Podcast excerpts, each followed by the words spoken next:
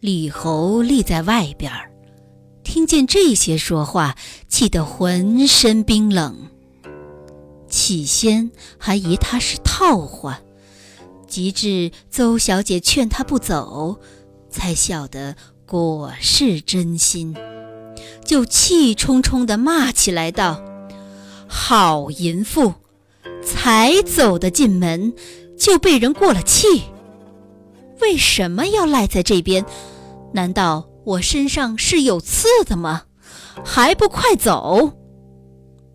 何氏道：“你不要做梦，我这等一个如花似玉的人，与你这个魑魅魍魉宿了两夜，也是天样大的人情，海样深的度量。就跳在黄河里洗一千个澡，也去不尽身上的晦气，你也够得紧了，难道还想来玷污我吗？”李侯以前虽然受过邹小姐几次言语，却还是骂得绵里藏针、泥中带刺儿的话，何曾骂得这般出相？况且何小姐进门之后，屡试小心，叫举杯就举杯，叫吃酒就吃酒，只说是个搓的圆、捏的扁的了。到如今，忽然发起威来，处女变作脱兔，叫李侯怎么忍耐得起？何小姐不曾述说得完，他就预先捏了拳头伺候，索性等他说个尽情，然后动手。到此时，不知不觉，何小姐的青丝细发。已被他揪在手中，一边骂一边打，把邹小姐吓得战战兢兢。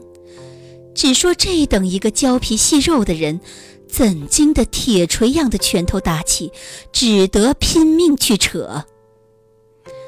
谁想，骂便骂得重，打却打得轻，事便做得凶，心还使得善。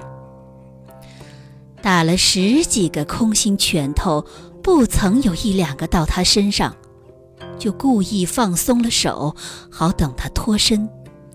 自己一边骂，一边走出去了。何小姐正脱身子，嚎啕痛哭。大抵富人家的本色，要在那张皇集聚的时节。方才看得出来，从容侠玉之时，哪一个不会做些娇声，装些媚态？及至检点不到之际，本相就要露出来了。何小姐进门拜佛之时，邹小姐把她从头看到脚底，真是袅挪异常。头上的云髻大似冰盘，又且黑得可爱。不知他用几口投币方才衬贴得来。及至此时，被李侯揪散，披将下去，竟与身子一般长，要半根假发也没有。至于哭声，虽然激烈。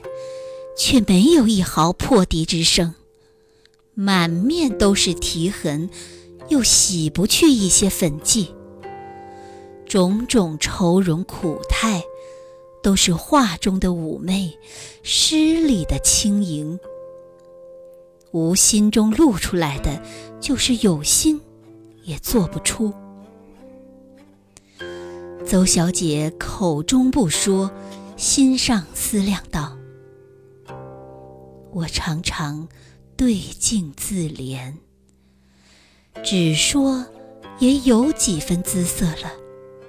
如今看了他，真是珠玉在前，令人行贿。这样绝世佳人，尚且落于村夫之手，我们一番儿是该当了的。想了一会儿，就竭力劝住，叫他重新梳起头来，两个对面谈心，一见如故。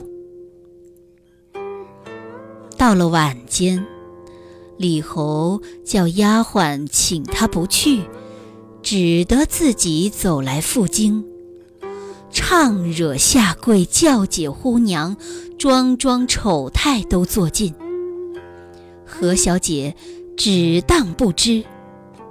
后来被他苦缠不过，袖里取出一把剃刀，竟要吻死。李侯怕弄出事来，只得把他交与邹小姐。央尼佛。劝土佛，若还掌印官委不来，少不得还请你旧官去赴任。